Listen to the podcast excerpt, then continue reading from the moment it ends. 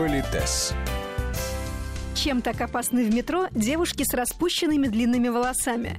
Как передвигаться в час пик с рюкзаком за спиной? Сегодня в Политесе продолжаем разговор о культуре поведения в общественном транспорте.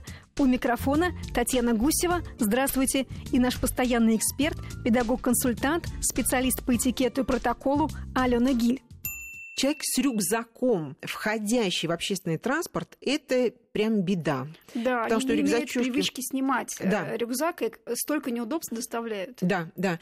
Вы знаете, здесь спорность в чем? Что когда он входит или он ну, скажем, рюкзак такой тяжелый, а людей так много, потом ты этот рюкзак не найдешь или там что-то еще, но в час пик с рюкзаком на спине этого не может быть, потому что не может быть никогда. Потому что, когда ты будешь протискиваться, то деталями этого рюкзака ты можешь повредить одежду, лицо задеть, может быть, какого-то ребенка или там что-то еще. И они же еще имеют свойство продираться сквозь толпу. Простите, а если он повредит, скажем, какую-то дорогую одежду, что потом с этим делать? Ты эту одежду выбрасываешь, а он дальше со своим рюкзаком пошел. Это хамство и неуважение. Ну, в данном случае... Ну, вы рекомендуете на платформе снять рюкзак и уже зайти с рюкзаком да. не на спине, а в руках. Да, совершенно верно.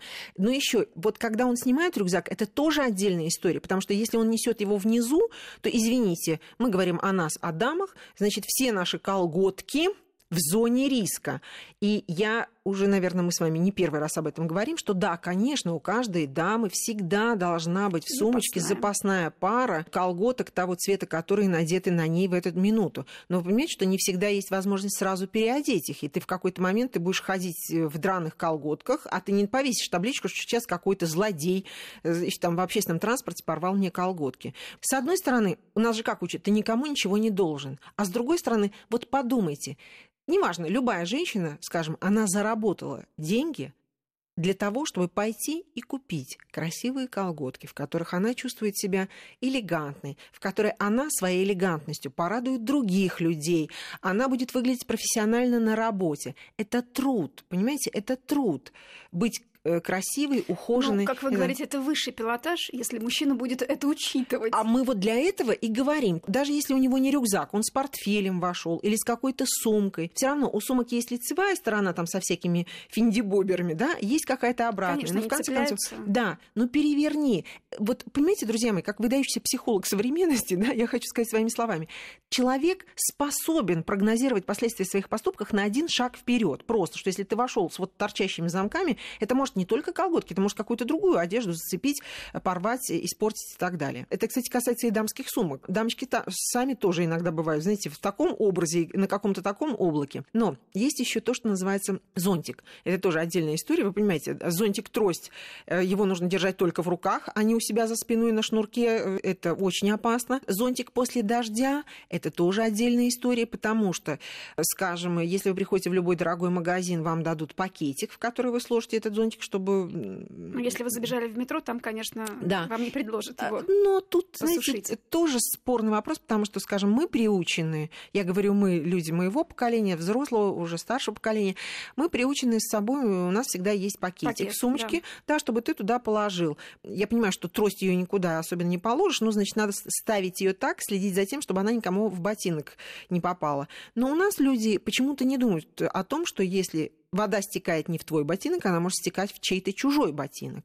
Ну вот элементарная логика, элементарное уважение. Помните, поступай с другими так, как ты бы хотел, чтобы поступали с тобой.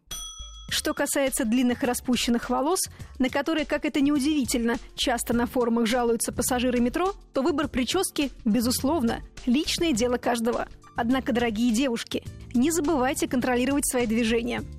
То есть, если вы, вот, например, едете с распущенными волосами, значит, вы должны встать так, чтобы они никому не лезли э, в, там, в глаза, в лицо. Вы не должны размахивать головой. Вы знаете, что вот такие публичные пространства, это не место, где приводят себя в порядок. Я понимаю, что можно, знаете, ну так, слегка за ушко, там, какой-то локон убрать, все я становлюсь свидетелем, когда девушки, стоя у дверей, начинают прихорашиваться. Делают мейкап даже некоторые. И мейкап, губы расчесываются. Но вот что меня вот с расчесыванием, знаете, они берут вот так ладошкой, изображая из нее гребешок, и раз, и два, и 18, и 19, и туда, и сюда. Можно только чуть-чуть поправить что-то, и то незаметно, да, а не создавать шедевр у себя на голове в присутствии такого количества людей. Это правило интимные вещи, а создание собственной красоты это интимная вещь, никогда не выносится на всеобщее ну, обозрение. Так же, как и про пользование парфюмом. О, да. И других средств, которые нам помогают благоухать, тоже, да. наверное, стоит отметить. Да, совершенно верно. Это правило, о котором мы с вами говорили, отправляясь в театр или там, допустим, путешествуя да, в самолет и так далее. Принцип какой? Твой парфюм должен ощущаться, ну, на расстоянии вытянутой руки. Вот человек подходит к тебе чуть ближе расстояния вытянутой руки, да, он может ощущать твой парфюм. Другой вопрос, что даже если у тебя правильно нанесен парфюм, когда мы стоим буквально плечом к плечу, понятно, что вы можете ощущать мой парфюм. Здесь здравый смысл работает, да, поскольку мы стоим в нетрадиционных да. обстоятельствах, да, то это, наверное, может ощущаться. Более того, если уж вот я позволю себе сказать, друзья мои, самый замечательный запах – это запах чистого, свежевымытого, опрятного тела. Помните, мы, кажется, об этом говорили, но я позволю себе еще раз сделать это замечание. Особенно это ужасно все воспринимается э, в летний период, когда, вы знаете, здесь еще наша одежда, она может впитать лишние запахи, лишнюю влагу, ну и как-то вот эм, микшировать это все. А летом, когда открытая одежда, это становится, в общем-то, серьезной проблемой. И я позволю себе еще еще раз напомнить, что Летом люди, которые пользуются общественным транспортом, зная это, даже не касаясь делового дресс-кода, одежда должна быть всегда с рукавами. Пользоваться смартфоном в метро, конечно, не является нарушением этикета.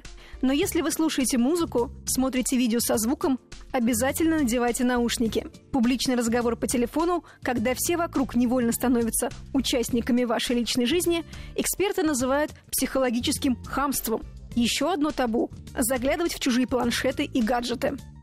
Я позволю себе такое замечание, значит, когда э, раньше, допустим, ты едешь, читаешь книгу, считалось, что в книгу заглядывать э, не принято. Но, скажем, если ты едешь и читаешь журнал какой-то иллюстрированный, а я напоминаю, что это общественное издание, такое публичное газета, издание, например. газета, да, то, ну, едем, едем, знаете, мало ли кому-то что-то, а потом там же картинки есть. Ну, человек невольно обратил внимание на какую-то картиночку. И вдруг его это заинтересовало. Вот заглядывать в чужой журнал считалось неприлично. Но с 35-й стороны, ну, скажем, вот вы сидите, Татьяна, да, я заглянула и что-то увидела. Я говорю, ой, простите, ради бога, я как раз интересуюсь там вот этим вопросом. Вы не будете против, если я вот одним глазком посмотрю? Согласитесь, все деликатно, человек попросил позволения, если уж там посмотрит ваш журнал, то ничего с вами не приключится. Или, допустим, можно спросить просто, простите, а как называется этот журнал? Могу я взглянуть на дату? Меня очень заинтересовала эта статья. Вы понимаете, что раньше это был способ познакомиться? И это же прекрасно. Другой вопрос, что журналы со спорным содержанием все-таки вот так разворачивать, это было слишком смело.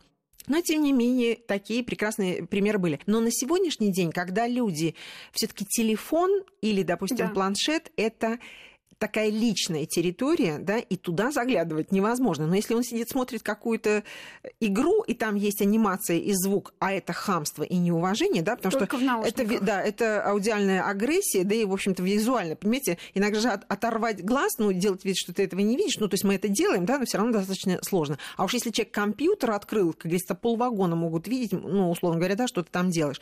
все таки это неуважение к другим людям. Я понимаю, что, может быть, тебе поработать нужно, но вот не провоцируй людей. И здесь уже не заглянешь и не познакомишься, потому что это считается неприличным. И сейчас о чем я с сожалением говорю, увлеченность игрой или там какой-то информацией в этом гаджете служит поводом. Типа, вы не видите, что я занят, да, поэтому я не буду соблюдать правила общежития, правила культурного общения я вот буду сидеть и делать так, как будто никого нет. Вот ему кажется, что это он такой свободный, независимый, индивидуальный. Нас же учат, что ты никому ничего не должен и так далее. Представляете, если бы все были, никто никому ничего не должен. Это, знаете, как вот еда в общественном транспорте. Самое такое распространенное это в метро, конечно, позволяют себе попить, поесть и так да, далее. Бывает. Так, друзья мои, это вагон метро, в нем едут. Там не написано, что это едальня, да, поэтому нечего есть. Опять же, вот замкнутое пространство. Кто-то съел мандаринчик, а ты едешь голодный, и весь вагон начинает об этом думать. Человек с кофе зашел или с пивом. Вы понимаете, что он может кого-то облить? Вот сейчас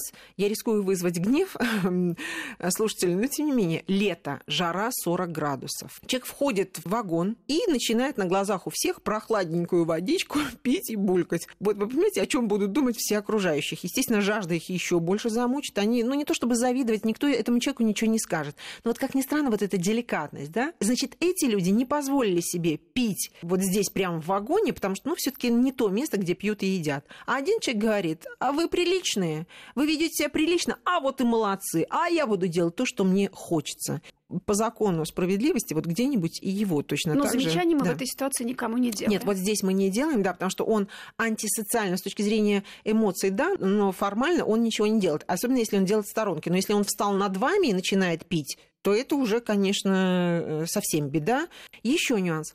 История, значит, когда люди входят, ну, скажем, достаточно плотно. Вот мы сидим. И иногда получается, что прямо бедром к бедру сидим. Но если особенно есть еще какой-то плащик, то, ну, к этому относимся с пониманием. Что касается мужчин, то не принято широко раздвигать коленки. Потому что иначе, скажем, если сидит рядом дама, то она уже не знает, куда свои коленки девать. Одно дело соприкасаться частями одежды, да, другое дело уже просто коленками. И вопрос, он понимает, что он делает, или не понимает, или это какая-то провокация. Кстати, вы знаете, что в Америке запретили сейчас мужчин мужчинам в метро, ну вот в общественном mm-hmm. транспорте садиться с широко раздвинутыми коленками, потому что это ущемляет права сидящих рядом. Ну, согласись? Очень правильно. Да, что что-то, да, что-то в этом есть. Понимаете, если бы мы соблюдали прежде всего знаки уважения по отношению к себе, то я уверена, что и наше пребывание в общественном транспорте было бы не более только наше пребывание, но и пребывание других людей было бы более комфортным. Политес.